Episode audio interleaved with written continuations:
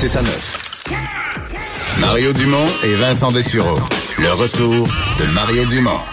Après l'avoir lu et regardé, il était temps de l'écouter. Cube. Une femme de la région de Granby qui ce matin s'exprime dans la, Voix de l'Est, le journal euh, régional là-bas, euh, concernant euh, l'aide médicale à mourir, un, texte qui est basé sur une expérience personnelle avec son père, son père, Monsieur Yves Bessette. On va tout de suite la rejoindre, Chantal Bessette, qui a bien voulu nous parler. Bonjour, Madame Bessette. Bonjour. Euh, racontez-nous, avant d'arriver à vos, vos, conclusions et réflexions sur ce qui devrait être fait, racontez-nous un peu comment s'est euh, passée la, maladie de votre père. Mon père est atteint d'une euh, forme de dystrophie musculaire qui, qui l'afflige depuis son enfance. Et puis, au fil du temps, son état s'est beaucoup détérioré et il n'y avait plus vraiment de conditions de vie acceptables. Et suite à ça est venu le temps où est-ce qu'il a fait une demande d'aide à mourir. Et euh, le processus s'est enclenché. Et puis, euh, à la fin de, l'évaluation de tout ça, ils sont arrivés à la conclusion qu'ils ne rencontraient pas le critère de fin de vie. Donc, pour cette raison, il a été refusé. Parce qu'il y avait vraiment une maladie incurable, il y avait des grandes souffrances. Tout ça, il ne contestait pas. Mais la loi telle qu'elle est présentement fait en sorte que beaucoup de gens sont exclus de, ce processus-là. En, fonction de quel critère, celui de la qu'il n'était pas face à malgré toute la souffrance et malgré tout, il n'était pas face à une mort imminente. Est-ce que c'était ça le, critère non rencontré? Oui, exactement. Donc, euh, de la façon que la loi elle est bâtie, il faut qu'un médecin puisse dire que la personne va décéder dans les 12 mois suite à sa maladie. Ce qui n'était pas possible d'affirmer par un médecin dans le cas de votre père. Exactement. Bon, euh, je sais que c'est pas facile, mais je pense qu'il faut quand même le dire au public pour aider la compréhension du dossier, de, la, façon dont ça s'est terminé dans son cas. C'est un, c'est une mort violente, c'est un suicide. Il a mis fin à ses jours. Il a mis lui-même fin à ses jours. Après le refus, longtemps après le refus? Trois mois, à peine trois mois. OK. C'était en septembre, le refus est en septembre et puis il est décédé en décembre. Parlez-nous, euh, Madame Bessette, maintenant de votre. Ben, juste un, mot quand même dommage, parce que dans l'article, j'ai accroché là-dessus, dommage à votre père. faut mettre du positif là-dedans. C'est un homme qui, qui, qui, vivait avec des, limitations physiques, mais vous dites c'est un homme fier qui, toute sa vie, a tenu à travailler, là. Absolument. Il a travaillé jusqu'à l'âge de 57 ans. Donc, il a travaillé de 20 ans à 57 ans sans relâche. Une carrière, euh, ben, j'allais dire normale et même plus, là. Absolument malgré les, euh, difficultés. Euh, bon, euh, parlons maintenant de ce que vous ce que vous souhaitez, ce que vous lancez comme appel et surtout ce que vous faites comme démarche. Dans le fond, j'ai fait une pétition qui est en ligne sur le site de l'Assemblée nationale. Le but, c'est de d'interpeller les gens, de les sensibiliser aux difficultés que les familles rencontrent parce que des histoires positives, il y en a quelques-unes, mais des histoires qui finissent mal, il y en a beaucoup. Alors, il faut faire quelque chose pour changer ça. Parce que présentement, la loi telle qu'elle est faite, beaucoup de gens sont exclus.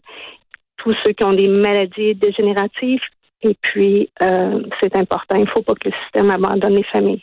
Mhm. Donc cette euh, pétition, elle est présentement devant le, elle est présentement sur le site de l'Assemblée nationale à l'heure où on se parle? Oui, absolument.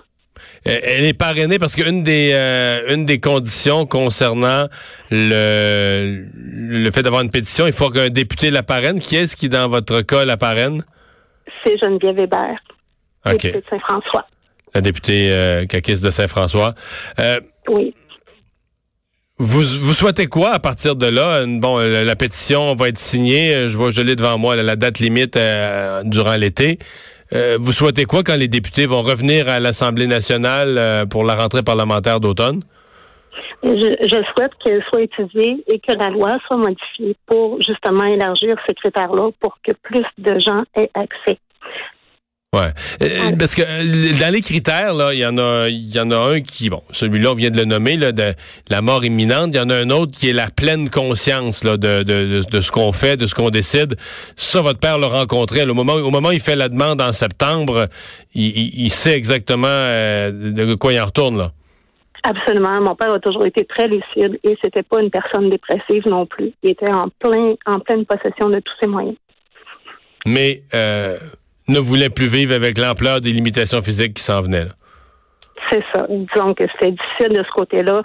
Euh, chaque geste euh, demandait beaucoup physiquement. Euh, il était épuisé et il y avait quand même beaucoup de douleurs qui étaient reliées à ça. Ben, Madame Bessette, je vous remercie de nous avoir parlé. Je vous libère. Je vais raconter, vite, vite, vite, je vais raconter aux gens comment ça fonctionne, les pétitions à l'Assemblée nationale. Ceux qui voudront aller à la vôtre seront plus, seront plus équipés pour savoir comment s'y prendre. Merci. Excellent, merci. Bonne chance. Au revoir. Oui, j'en profite pour le faire parce que j'avais ouvert le site de l'Assemblée pour aller à la pétition de, Madame. C'est peut-être quelque chose de méconnu, mais si vous allez euh, le site de l'Assemblée qui est asnad.qc.ca, tout simplement, asnad pour Assemblée nationale, asnad.qc.ca, vous avez depuis quelques années maintenant euh, un gros onglet en plein milieu qui s'appelle Exprimer votre opinion.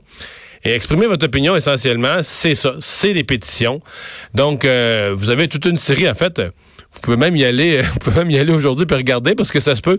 Tous les sujets de pétition sont là. Il doit en avoir à l'heure actuelle, je sais pas combien, il doit en avoir une vingtaine, une trentaine, plusieurs, euh, soumis par plusieurs députés. Et donc, euh, ces députés euh, vont euh, éventuellement déposer. Il y a une date limite, je pense que c'est trois mois en général. On laisse trois mois, 90 jours. Et quand, quand les gens ont signé, eh bien euh, la pétition est déposée à l'Assemblée nationale.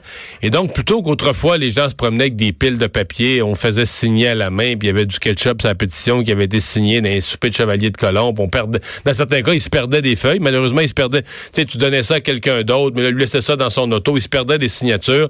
Alors maintenant, c'est pas compliqué. C'est sur le site de l'Assemblée. Les gens signent électroniquement s'identifie et il y a un compteur.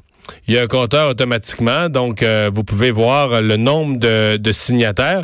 Je pourrais vous dire que présentement, je les ai devant moi, là, ça, la pétition qui a le plus de signataires, c'est le remboursement des trop perçus par Hydro-Québec. C'est le député péquiste de Jonquière, Sylvain Gaudreau, qui la parraine. Celle-là a 13 500 signatures. Donc, euh, si vous voulez aller à celle qui est parrainée par la députée Geneviève Hébert, euh, celle de Mme Bessette à qui on vient de parler, ben vous allez sur le site de l'Assemblée nationale et vous allez ajouter votre nom. On va aller à une pause. Euh, dans un instant, le boss d'Élise.